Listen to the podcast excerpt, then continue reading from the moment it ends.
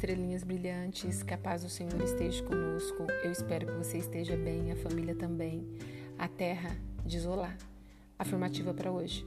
Momentos difíceis. Não andem ansiosos por coisa alguma, mas em tudo, pela oração e súplicas e com ação de graças, apresentem seus pedidos a Deus. Filipenses 4, 6. Há momentos em nossas vidas em que o mundo parece estar parado. Tudo parece estar distante de nós. Ou quem sabe, nós parecemos estar distantes de tudo. Momentos onde nos sentimos vazio, mesmo estando rodeado de pessoas. Momentos onde nada parece ser tão importante. Tudo parece ter perdido o seu sentido. As coisas parecem estar todas fora do lugar no peito uma dor, um aperto, uma aflição, sem um porquê aparente.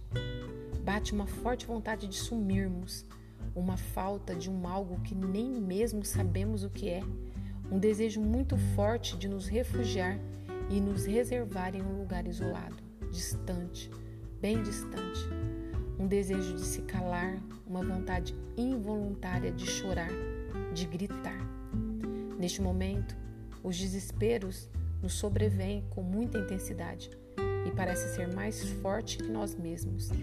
Nossas forças se esgotam diante da força de nossas fraquezas. É difícil, muito difícil permanecer inabalável diante das circunstâncias adversas. Nessas horas, precisamos de uma palavra de conforto, mas tudo parece ser muito complexo. Ninguém encontramos. Pensamos estar a sós. Chegamos a pensar até que Deus está insensível aos nossos pedidos. As dificuldades parecem ser gigantes, poderosas, indestrutíveis.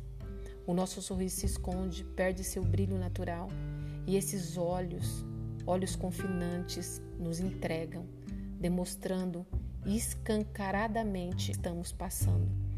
Hum, esses nossos olhos reveladores, eles não mentem, mesmo que de nossos lábios saiam palavras contraditórias às nossas realidades.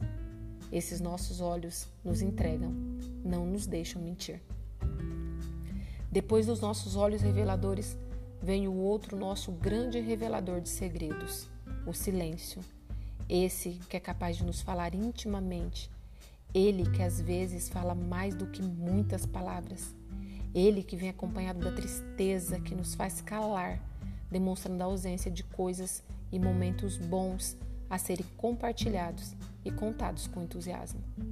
E em nós só nos vem o pensamento de perder e o medo pelo porvir, um medo do amanhã, onde parece que nossos sonhos se frustraram, que jamais se realizaram, nunca mesmo. As forças se acabam, o dia escurece e perde todo o seu esplendor. O sol parece não mais esquentar, a lua parece não mais iluminar, o caminho parece não ter fim. Em nossos caminhos, os obstáculos aparecem ainda mais altos a cada novo passo. Os espinhos vêm nos ferir, as pedras nos faz tropeçar. Tropeçar e cair em um buraco profundo para um lugar aparentemente sem fim, para um lugar escuro, frio, assustador, onde caímos e lá ficamos, até que alguém nos veja e nos socorra. Estando nós lá, após passarmos por tantas dificuldades e por provas intensas, é que paramos para analisar a cada situação minuciosamente. O lugar onde paramos para refletir sobre tudo que já se passou em nossas vidas. Aí então, concluímos que este buraco foi o melhor lugar por onde passamos. Mas como assim? Estamos neste buraco, sim, mas ainda não foi lançada terra sobre ele, e se lançada, com ela podemos subir. Se a cada grão de terra lançada continuarmos em movimento, em busca da superfície, pisoteando sempre, jamais ficando parado, senão seremos assim soterrados.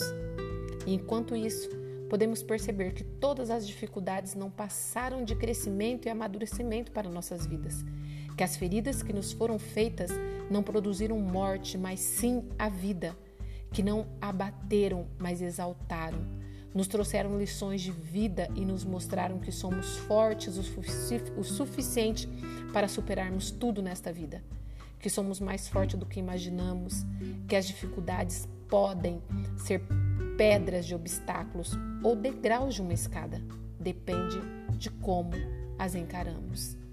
E refletimos que temos motivos muito maiores para sorrir do que para chorar, que podemos ouvir tudo isto, ou seja, nós enxergamos, falamos, andamos, sentimos, temos e podemos respirar ar puro e esbanjamos saúde perfeita.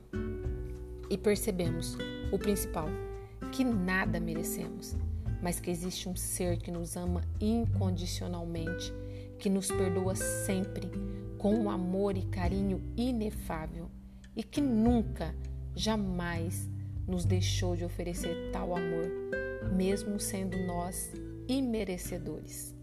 Um que nos ama sem má interpretação um que nos ama sem pedir nada em troca, nada diante de tudo que nos oferece, nenhum absurdo em merecimento do seu amor, deste amor maravilhoso que ele nos concede, amor sem injustiças, ciúmes, amor este sem sombra ou variações de dúvidas, aquele que nos amou primeiro, que nos amou e pronto, e de volta só nos pediu uma coisa: aceite meu amor.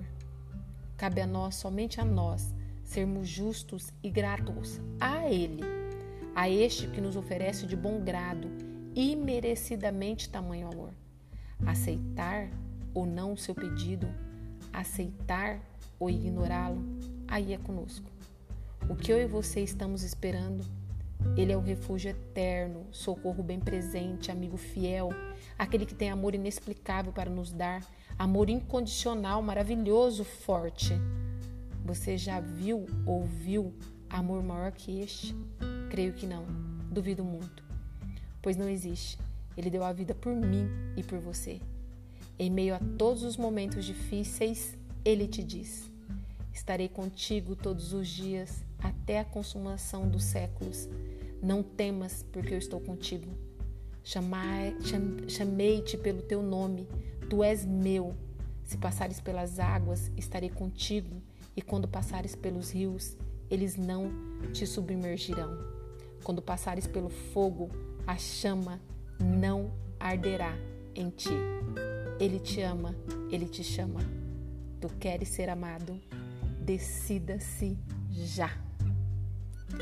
Que Deus, na sua infinita bondade e misericórdia, proteja você, sua casa, sua família e seus projetos.